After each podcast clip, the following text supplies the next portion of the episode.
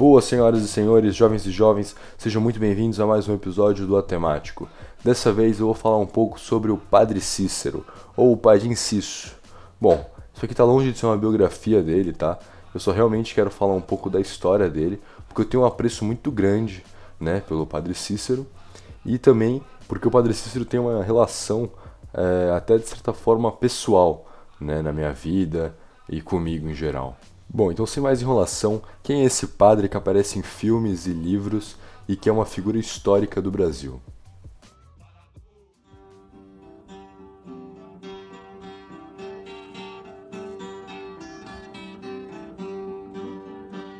No sertão do Cariri, certo tempo fazendeiro fez uma carta ao meu padre. Bom, então vamos lá. Padim Cícero era um padre do século XIX, nascido no Vale do Cariri. Ele era chamado Cícero Romão Batista. Ele estudou no Seminário da Prainha, em Fortaleza, onde ele se tornou sacerdote em 1870. E depois, em Juazeiro, o jovem padre Cícero né, começou a celebrar a Eucaristia nos domingos na capela de Nossa Senhora das Dores, mas por que, que ele é tão importante, né? Até ele era só um jovem padre, até que surgiu o milagre da hóstia de Juazeiro. Então, seguindo as tradições, esse milagre teria acontecido em 1 de março de 1889, durante a confissão de uma beata, né, chamada Maria de Araújo.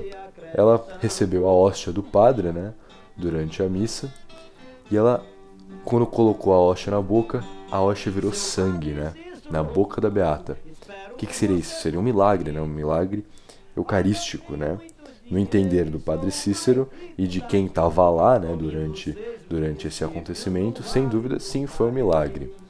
Então, esse caso, né? Desse milagre ficou famoso pela região. Todo mundo ficou, nossa, o Padre Cícero, não sei o quê. Ele realmente, o Espírito Santo estava lá com ele. Então, esse caso chegou aos ouvidos do Bispo do Ceará, Dom Joaquim José Vieira, que o padre Cícero mesmo pediu para esse Dom Joaquim, o bispo do Ceará, enviar uma comissão especializada para averiguar é, a procedência dos relatos né, e é, a veracidade desse milagre. E essa comissão era formada por, uh, por médicos, né, por pessoas especializadas, assim, né, não era uma comissão formada por pessoas que não sabiam como lidar uh, com fenômenos naturais do corpo, né? Então essa comissão foi enviada, né, até o até o local, até para averiguar, né, mesmo esse milagre. E ela encerrou as pesquisas concluindo que não havia explicação natural para os fatos que ocorreram na noite de 1 de março de 1889, ou seja, assim se tornando um milagre verídico pela igreja. Mas o bispo ele fica meio assim, né, com a conclusão inesperada dessa comissão. Então ele decide nomear uma nova comissão para investigar o caso, uma segunda comissão. E essa segunda comissão concluiu então que o fenômeno não era milagre. O fenômeno tinha sido forjado, né? Ou seja, era um embuste. Logo a sentença oficial da igreja, né, naquela época, foi que os milagres e os outros fatos que a Maria de Araújo, que foi a beata que recebeu a hóstia, eram falsos e eram supersticiosos, então deveriam ser por todos reprovados e condenados, pois tratava de um milagre falso. E até os panos manchados de sangue, que tinham sido guardados como, né, como um artefato, como uma relíquia, né, provando é, o milagre, é, foram recolhidos e queimados é, por ordem do, do Santo Ofício, né, por ordem dessa comissão é, oficial da igreja. E o que acontece quando um padre falsifica um milagre, né? Ocorre a excomunhão desse padre. Então, de Roma veio o decreto da excomunhão do padre Cícero.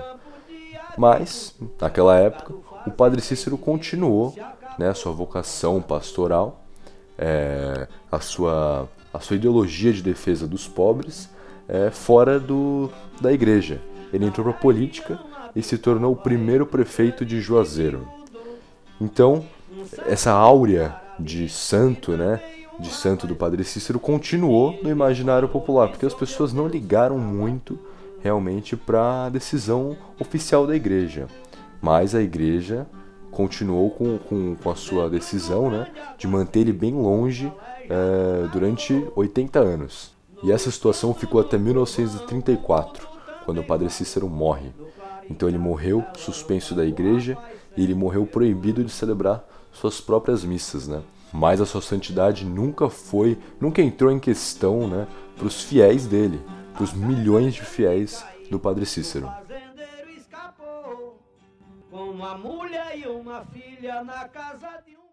Ele tá vivo, padre não tá morto. Mas a história não acaba aí. Depois do padre Cícero apresentar a sua defesa a Roma, ele recebe uma nova sentença. Ele é absolvido das censuras, mas fica proibido de falar ou escrever sobre o milagre da hóstia. Enfim, a história fica um pouco fria, né? Até 2001, quando uma nova comissão é criada para estudar os arquivos do Padre Cícero, né? Para estudar os arquivos relativos a esse milagre do Juazeiro.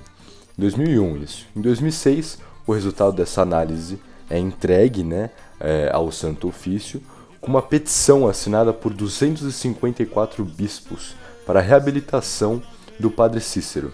Então, só após 10 anos, para você ver como que é burocrático, né, essas questões dentro do Vaticano, só em 2015 o secretário de Estado do Vaticano assina uma carta de reconciliação histórica da Igreja com o Padre Cícero. É interessante notar também que essa reabilitação só foi concedida pelo Papa Francisco em 2015, porque para o Papa Francisco o afeto é, popular que cerca a figura do Padre Cícero pode construir um, uma grande base de fiéis no Nordeste, né? É um, como se fosse criar uma, uma sólida base da fé católica no povo nordestino. Embora ainda não seja canonizado né, pela igreja, o Padre Cícero agora ele é legitimado pelo Papa Francisco. E que talvez você não saiba que todos os anos muitos romeiros né, vão em peregrinação a Juazeiro do Norte justamente por causa do Padre Cícero. E o interessante agora, é, a minha relação pessoal com o Padre Cícero é que, é, além dele ser uma figura histórica, né, é, é que minha avó, nascida e criada no Crato, que era do lado do Juazeiro, é, dizia que a mãe dela era sobrinha do padre, ou seja, ela falava: Padre Cícero era tio de mamãe. Agora, eu não posso verificar a veracidade dos fatos, né? Mas é legal contar essa história.